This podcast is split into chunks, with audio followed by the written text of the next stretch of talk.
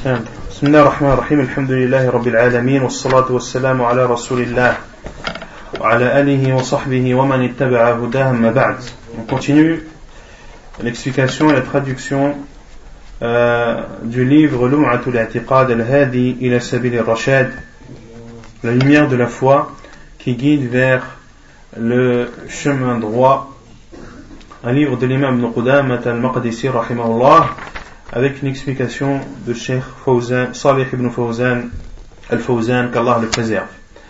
Euh, la semaine dernière, on avait parlé de l'intercession du prophète sallallahu alayhi wa, sallam et que le prophète sallallahu alayhi wa sallam avait une intercession qui lui était propre que le professeur sallam avait des intercessions qui lui étaient propres, comme la grande intercession, ou comme quoi d'autre comme intercession? L'intercession envers son oncle Abu Talib, ça c'est le maqam mahmoud, ce qu'on a dit c'est la grande intercession qui est de demander que l'heure ou que le jugement commence, et l'intercession euh, pour que les gens du paradis entrent au paradis et que les portes du paradis puissent s'ouvrir. Et il y a des intercessions qui, elles, sont communes, c'est-à-dire qui ne sont pas propres au prophète sallallahu alayhi wa sallam, mais des intercessions que pourront demander d'autres personnes que le prophète sallallahu alayhi wa sallam, et on s'est arrêté à ce chapitre. يقول الشيخ الفوزان حفظه الله تعالى ومن الشفاعات المشتركة الشفاعة في أهل الكبائر الذين استحقوا دخول النار. فيشفع صلى الله عليه وسلم هو والأنبياء والصالحون في هؤلاء أن لا يدخلوا النار. أو إذا دخلوا النار وعذبوا فيها يشفع في إخراجهم منها. يشفع النبي صلى الله عليه وسلم ويشفع غيره من الأنبياء ويشفع الصالحون.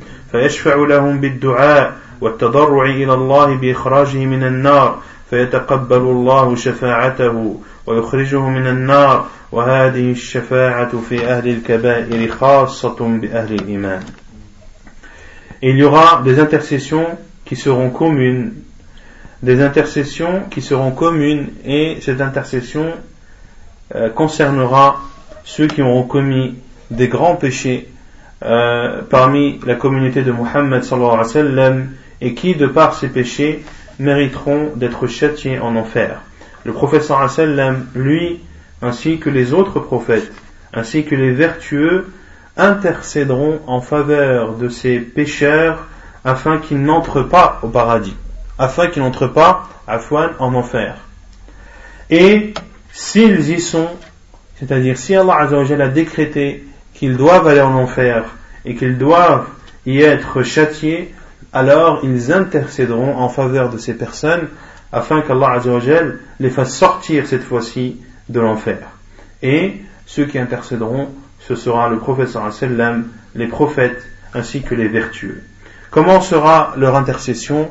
Leur intercession seront euh, des invocations et des humiliations devant Allah subhanahu wa ta'ala afin qu'Allah les fasse sortir de l'enfer pour ceux qui y sont entrés et qui les épargne de l'enfer pour ceux qui n'y sont pas encore entrés. Et Allah Azzawajal acceptera leur intercession et fera sortir de l'enfer tout croyant, euh, même s'il a commis des grands péchés.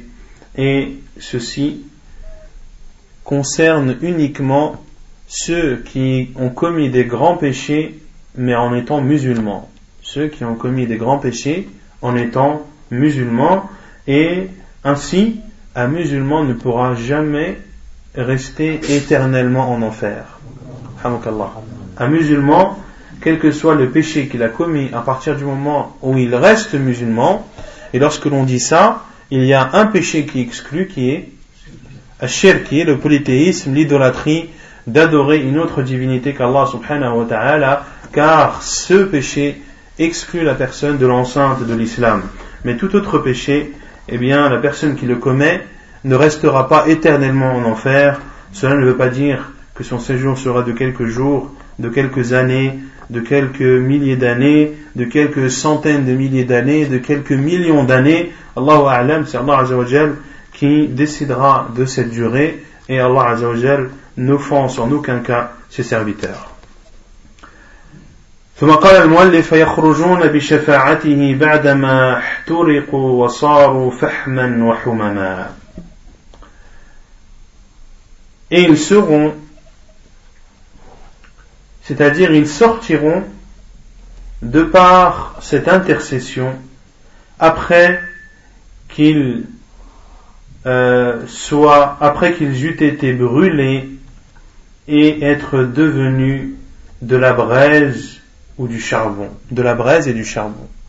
Donc ceux qui sortiront de l'enfer, euh, parmi ceux qui ont commis des grands péchés et pour lesquels ils n'ont pas euh, prononcé et accompli de repentir, eh bien, ils sortiront de l'enfer en étant brûlés et en ressemblant à de la braise et à du charbon. Qu'Allah nous en préserve. يقول الشيخ الفوزان الخوارج والمعتزلة ينفون الشفاعة في أهل الكبائر لأنهم يحكمون على مرتكب الكبيرة بالكفر فلا تنفعهم الشفاعة عندهم ويقولون من دخل النار لا يخرج منها. وهذا مذهب باطل بل من دخل النار من أهل التوحيد وأهل الإيمان فإنه يخرج منها ولا يخلد فيها أبدا إنما يخلد في النار أهل الكفر والشرك والعياذ بالله. Cheikh Fawzan, dit quant al Khawarij et al Mu'tazila, qui sont, comme on a vu, deux sectes en islam, ils ne croient pas à l'intercession que fera le professeur sallam, que feront les autres prophètes ainsi que les vertueux envers les gens qui auront commis des grands péchés. Car Al-Khawarij et Al-Mu'tazila considèrent eux que celui qui fait un grand péché est mécréant. Il sort donc de l'islam et ne peut donc pas bénéficier d'une intercession. Et il dit, celui qui entre en enfer n'en sortira jamais. Celui qui entre en enfer n'en sortira jamais. Et bien sûr, cette idéologie est fausse et elle contredit la vérité et l'idéologie et la foi et le dogme qu'ont les gens de la sunna qui sont les gens de la vérité. Ils disent bien au contraire que celui qui entre en enfer et qui fait partie des gens du tawhid et qui font partie de ceux qui ont cru en Allah subhanahu wa ta'ala, eh bien ils sortiront de l'enfer. Ils n'y resteront pas éternellement, car ceux qui y restent éternellement, ce sont uniquement les polythéistes et les non-musulmans, qu'Allah nous en préserve. أما أهل التوحيد et les non-musulmans نعم أما أهل التوحيد المذنبون وأصحاب الكبائر فإنهم وإن دخلوا النار بذنوبهم فإنهم لا يخلدون فيها بل يخرجون منها إما بشفاعة الشافعين وإما برحمة أرحم الراحمين وإما بنهاية عذابهم فيخرجون من النار كالفحم محترقين أو كالشيء الأسود من الاحتراق فيلقون في نهر على باب الجنة يقال له نهر الحياة فتنبت أجسادهم Quant aux gens du Tawhid qui ont commis des péchés, ceux qui ont commis des grands péchés, même s'ils vont en enfer par leurs péchés, ils n'y resteront pas éternellement et en sortiront, c'est-à-dire de cet enfer, soit grâce à l'intercession des intercesseurs, ou soit par la miséricorde du plus miséricordieux des miséricordieux, qui est Allah subhanahu wa ta'ala, ou bien ils sortiront car leur châtiment euh, sera arrivé à terme, car leur châtiment sera terminé et la durée qu'aura décrété Allah Azzawajal se sera écoulée, ils en sortiront donc. Ils sortiront de cet enfer comme du charbon brûlé, comme une chose noire carbonisée par le feu, et ils seront jetés ou plongés dans un fleuve qui sera euh, devant la porte du paradis, un fleuve qui est appelé le fleuve de la vie, et leurs leur corps repousseront et euh, repousseront et la vie reviendra à eux, puis, une fois purifiés, et une fois les corps intacts, comme Allah les a créés la première fois, eh bien il leur sera autorisé d'entrer au paradis. ثم يقول المؤلف رحمه الله فيدخلون الجنة بشفاعته ولسائر الأنبياء والمؤمنين والملائكة شفاعات Et ils entreront au paradis par sa par son intercession. Et les autres prophètes et croyants ainsi que les anges auront également eux aussi des intercessions. Ils pourront intercéder. يقول الشيخ الفوزان في مثل هؤلاء هذه الشفاعة ليست خاصة بالرسول صلى الله عليه وسلم بل هي مشتركة يشفع الملائكة ويشفع الأنبياء والمرسلون ويشفع الأولياء والصالحون ولكن لا بد من شرطين أن تكون الشفاعة بإذن الله وأن يكون المشفوع فيه من أهل التوحيد ومن أهل الإيمان. والشفاعة تطلب من الله لا تطلب من المخلوق. فتقول اللهم شفع في نبيك وعبادك المؤمنين. اللهم لا تحرمني شفاعة نبيك وشفاعة أنبيائك وعبادك وعبادك المؤمنين. تطلب من الله جل وعلا لأنها ملك لله أم اتخذوا من دون الله شفعاء قل أولو كانوا لا يملكون شيئا ولا يعقلون قل لله الشفاعة جميعا له ملك السماوات والأرض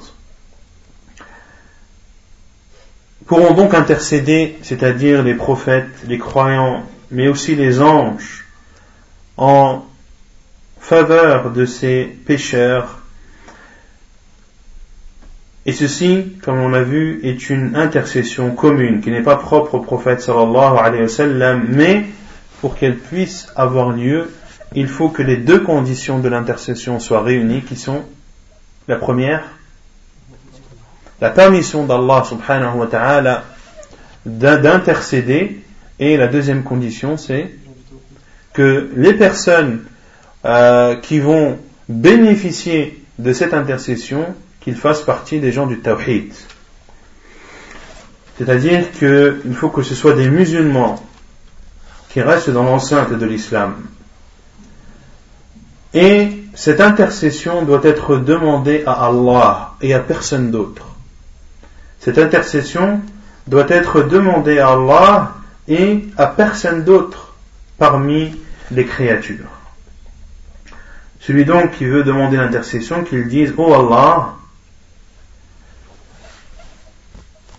fais que ton prophète et tes pieux serviteurs intercèdent en ma faveur. Ou tu peux dire, Ô Allah, ne me prive pas de l'intercession de ton prophète, de l'intercession de tes envoyés et prophètes, et de celle de tes serviteurs croyants. L'intercession doit être demandée à Allah subhanahu wa ta'ala, car c'est sa propriété. L'intercession est une chose qui appartient à Allah subhanahu wa ta'ala, comme il le dit dans Surat al-Zumar subhanahu wa ta'ala, les versets 43-44, ont-ils pris en dehors d'Allah des intercesseurs Dit, même s'ils ne possèdent rien et sont dépourvus de raison, dit, l'intercession tout entière appartient à Allah. فهؤلاء الذين يتوجهون إلى القبور والأموات ويطلبون منهم الشفاعة فعلهم هذا شرك. الميت لا يطلب منه شيء والحي تطلب منه الشفاعة بمعنى الدعاء فيدعو الله جل وعلا لك. وهذه الشفاعة تكون من الأحياء في الحياة الدنيا وفي الآخرة.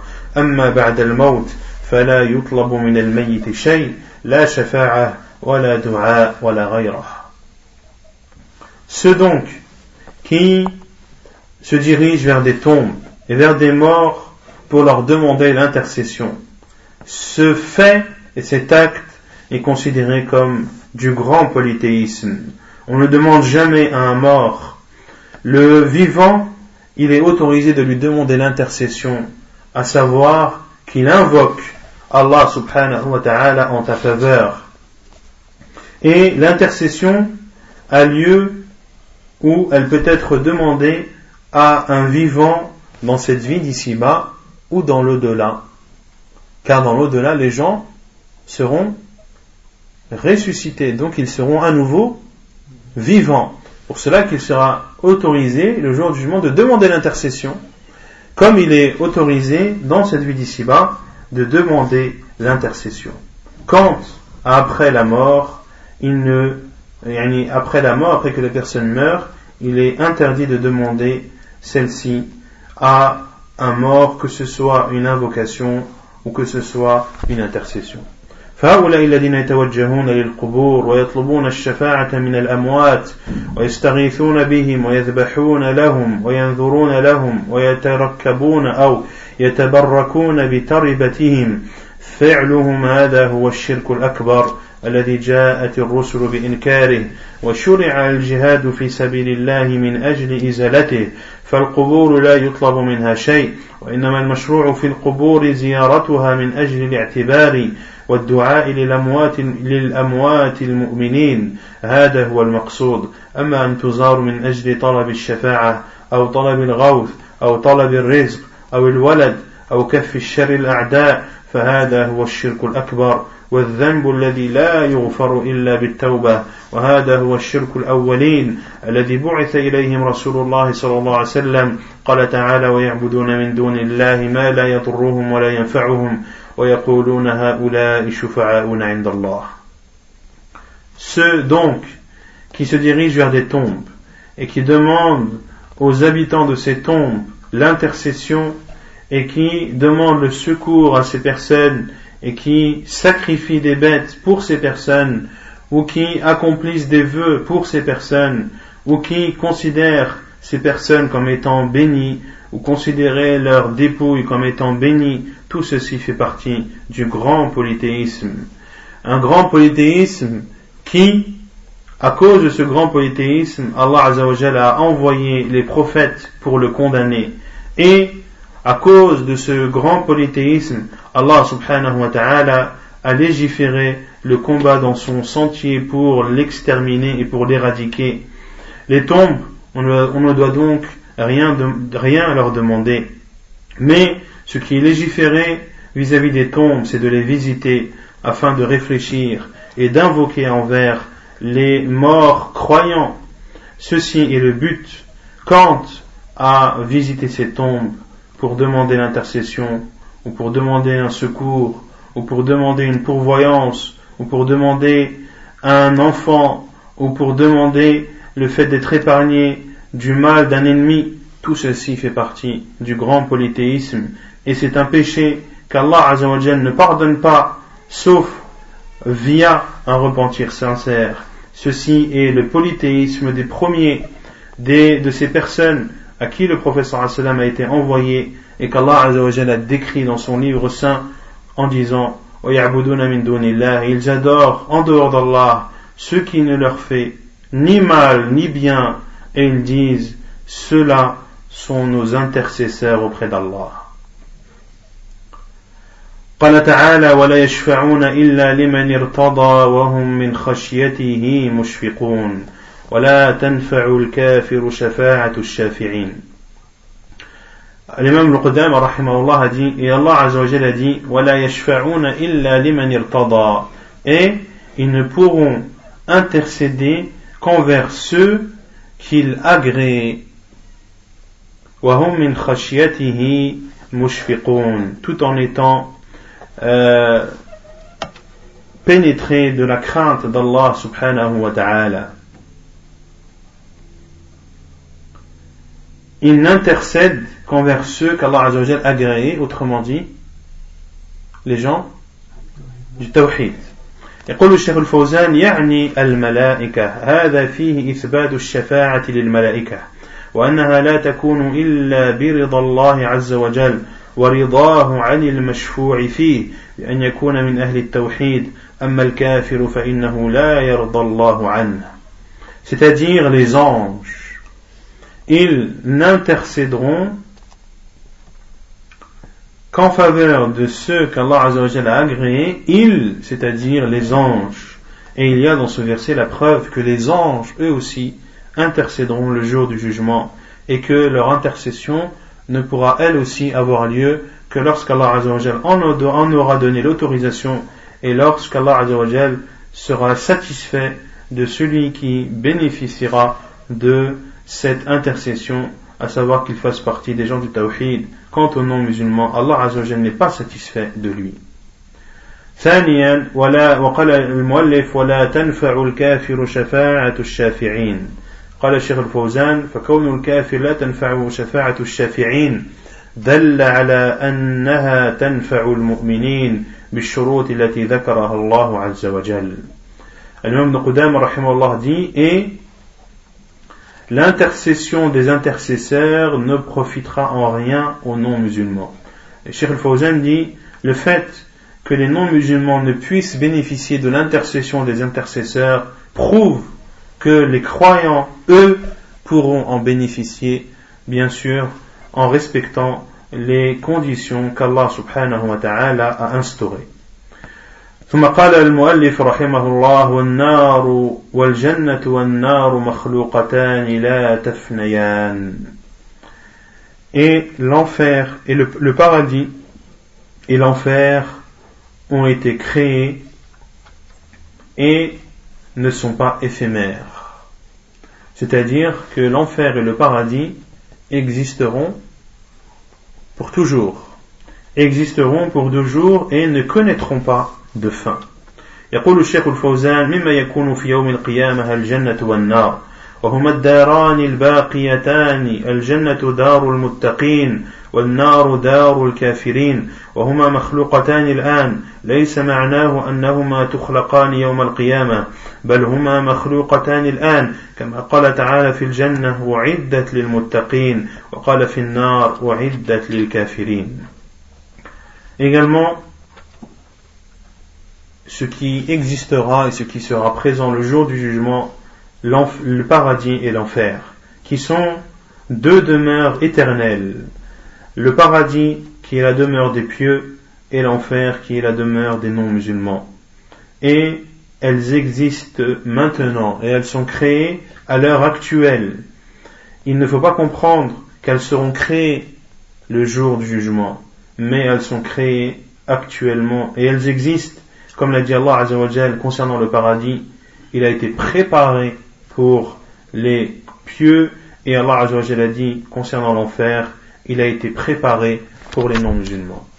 ومعنى أعدت أنها مخلوقة وموجودة وكما في قوله صلى الله عليه وسلم إنما تجدونه من شدة الحر وشدة البرد من أنفاس جهنم فإن شدة الحر من فيح جهنم فدل على أنها موجودة وأن الله جعل لها نفسين نفسا في الشتاء وهو ما يجده الناس من شدة البرد ونفسا في الصيف وهو ما يجده الناس من شدة الحر فدل على أنها موجودة. وكان صلى الله عليه وسلم جالسا في أصحابه فسمعوا وجبه يعني سمعوا شيئا سقط. فقال أتدرون ما هذا؟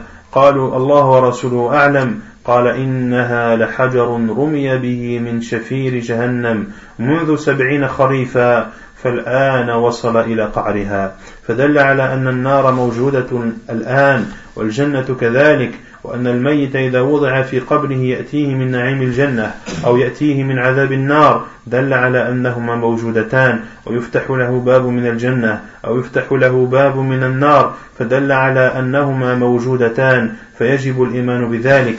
أنهما موجودتان الآن وأن القول بأنهما تخلقان يوم القيامة قول باطل Et la signification de préparer, lorsqu'Allah a parlé de l'enfer et du paradis en disant pour, l'enfer, pour le paradis qu'il a été préparé pour les pieux et l'enfer qu'il a été préparé pour les non-musulmans, préparé c'est-à-dire créé et opérationnel et existante.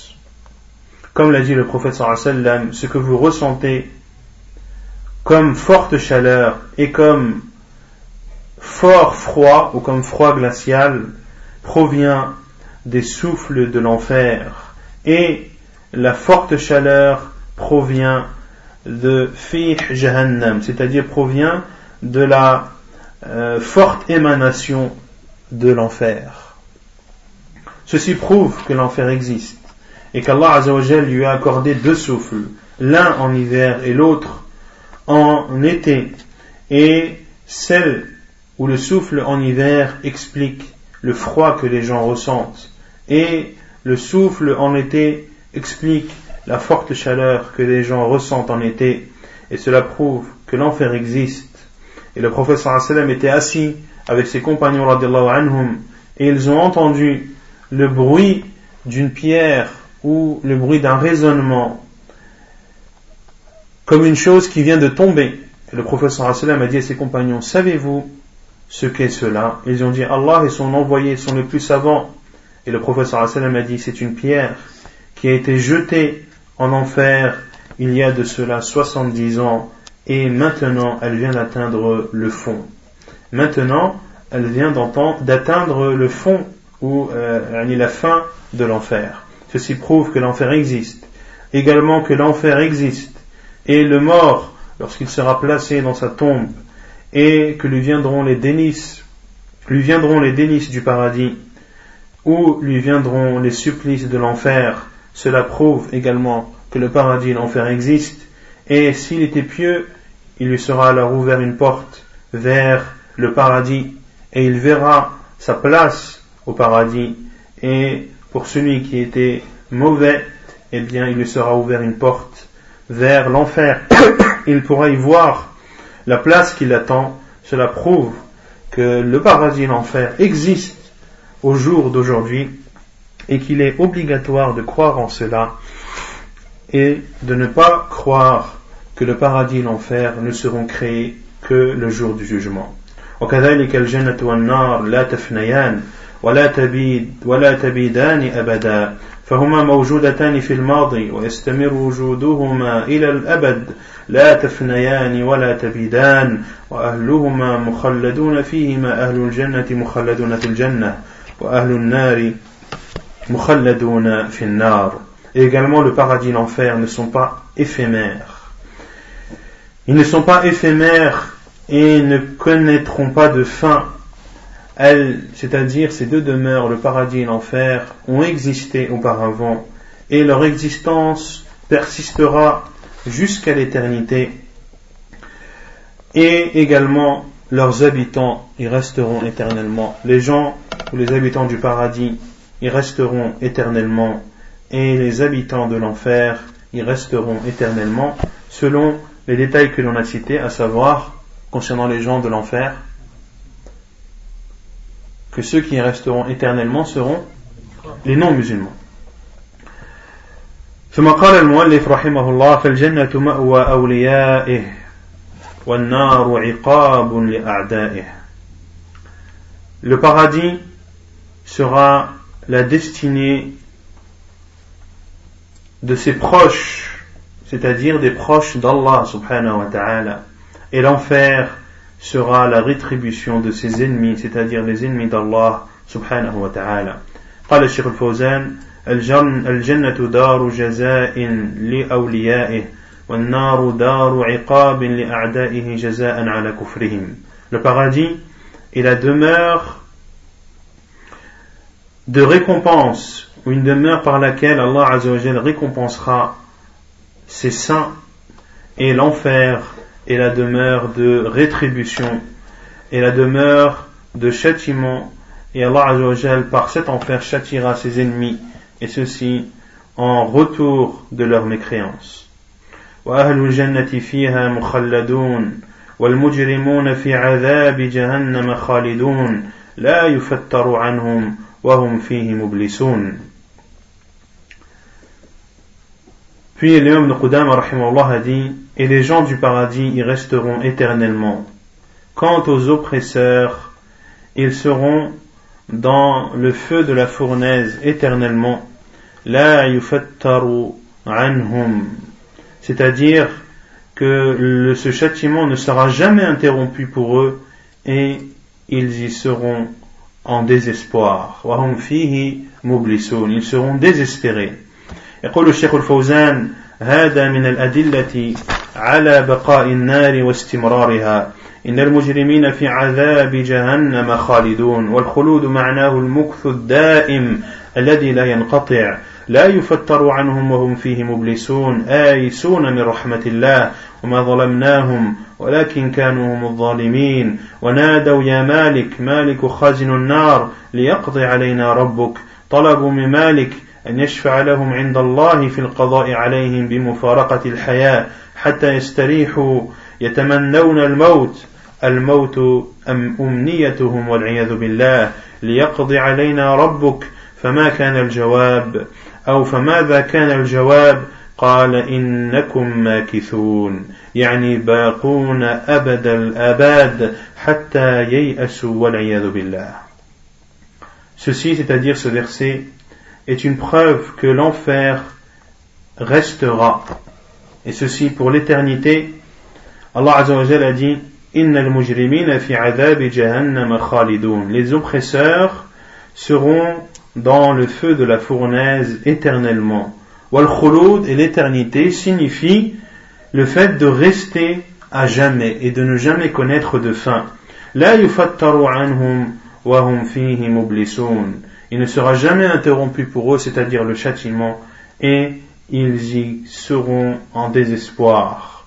C'est-à-dire qu'ils désespéreront de la miséricorde d'Allah subhanahu wa ta'ala. Puis Allah azza a dit, nous ne les avons pas offensés, mais ce sont eux les offenseurs. Et ils appelleront au Malik, Malik qui est le gardien de l'enfer, que ton Seigneur nous achève. Que ton Seigneur nous achève. Ils demanderont donc à Malik, le gardien de l'enfer, qu'il demande à Allah Azzawajal de les achever, de les tuer, il, afin qu'ils puissent se reposer et qu'ils puissent être épargnés de ce feu. Ils espéreront donc mourir. La mort sera ce qui sera, comme le dit Cheikh Fawzan. La mort sera euh, ce qu'ils espèrent le plus et sera, euh, comment dire, al-umniyah. Je sais pas comment traduire al-umniyah. Ce sera leur. Euh... Non, c'est pas préoccupation.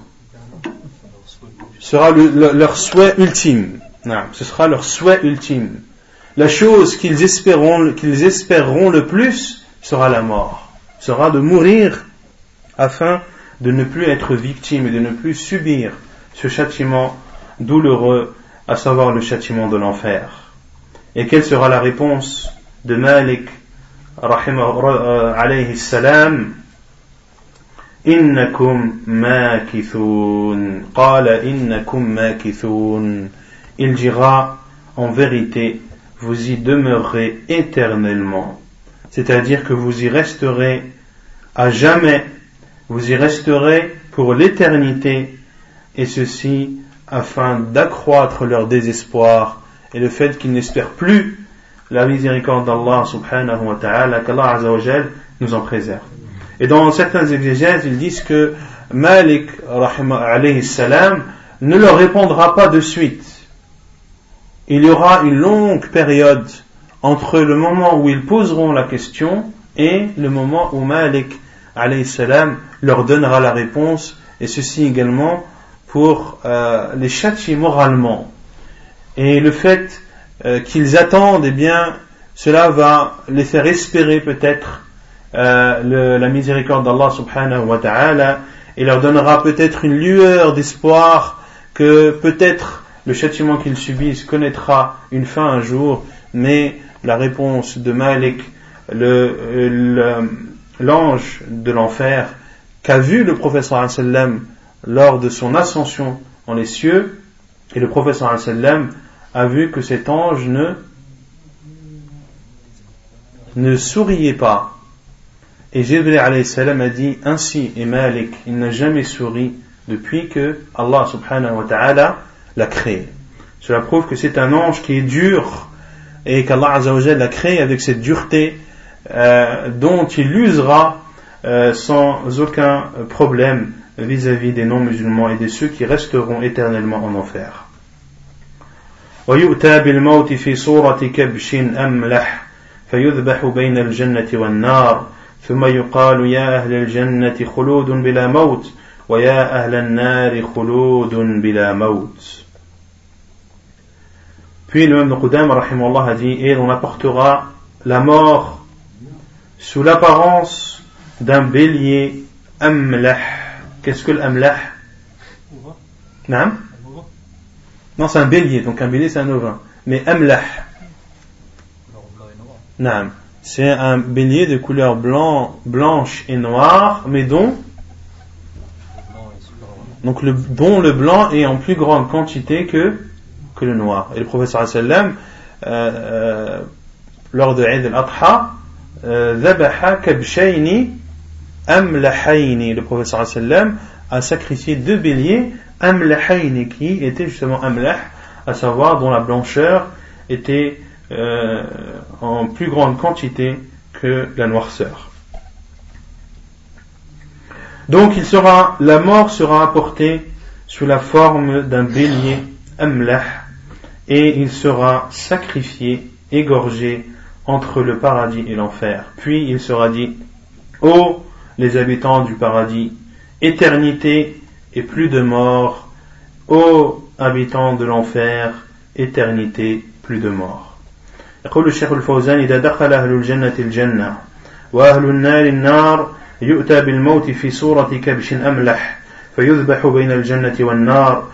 فيقال يا أهل الجنة خلود ولا موت ويا أهل النار خلود ولا موت. فحينئذ ييأس أهل النار من الخروج منها. والمراد بالموت هنا ليس هو ملك الموت. ملك الموت لا يموت ولا يذبح ولكن الموت يتصور يتصور أو يتصور يوم القيامة فيكون في صورة يتصور يوم القيامة. في صورة كبش والله قادر سبحانه وتعالى على أن يجعل الأشياء المعنوية أعيانا وأشخاصا قادر على ذلك سبحانه وتعالى Donc Cheikh Fawzan dit, Hafidahullah, et lorsque les gens du paradis entreront au paradis, et que les gens de l'enfer seront en enfer, l'on apportera la mort sous l'apparence d'un bélier amlah, qui sera sacrifié entre le paradis et l'enfer, puis il sera dit, Ô vous, les habitants du paradis, éternité, point de mort. Et dans d'autres, versions du hadith, Lorsque cela sera dit aux habitants euh, du paradis, cela accroîtra, accroîtra la joie qu'ils avaient déjà. Et il sera dit aux habitants de l'enfer, éternité et point de mort, et cela également euh, concernant les habitants de, de l'enfer accroîtra le désarroi et euh, le désespoir qu'ils avaient déjà, ou la tristesse qu'ils avaient déjà. À ce moment, lorsque la mort sera sacrifiée, eh bien les gens du paradis, de, de l'enfer, les habitants de l'enfer, désespéreront totalement de pouvoir sortir de l'enfer un jour. Et ce qui est voulu par la mort dans ce hadith, ce n'est pas l'ange de la mort. L'ange de la mort ne mourra pas et ne sera pas sacrifié, mais c'est la mort qui, le jour du jugement, sera représentée euh, par l'apparence d'un bélier. Et Allah subhanahu wa ta'ala est capable de faire d'une chose abstraite, de faire d'une chose qui est abstraite, de faire de celle-ci une chose concrète qui a une apparence. Car Allah subhanahu wa ta'ala est capable de toute chose et rien n'est difficile pour lui subhanahu wa ta'ala. ونكتفي بهذا القدر سبحانك اللهم وبحمدك أشهد أن لا إله إلا أنت أستغفرك وأتوب إليك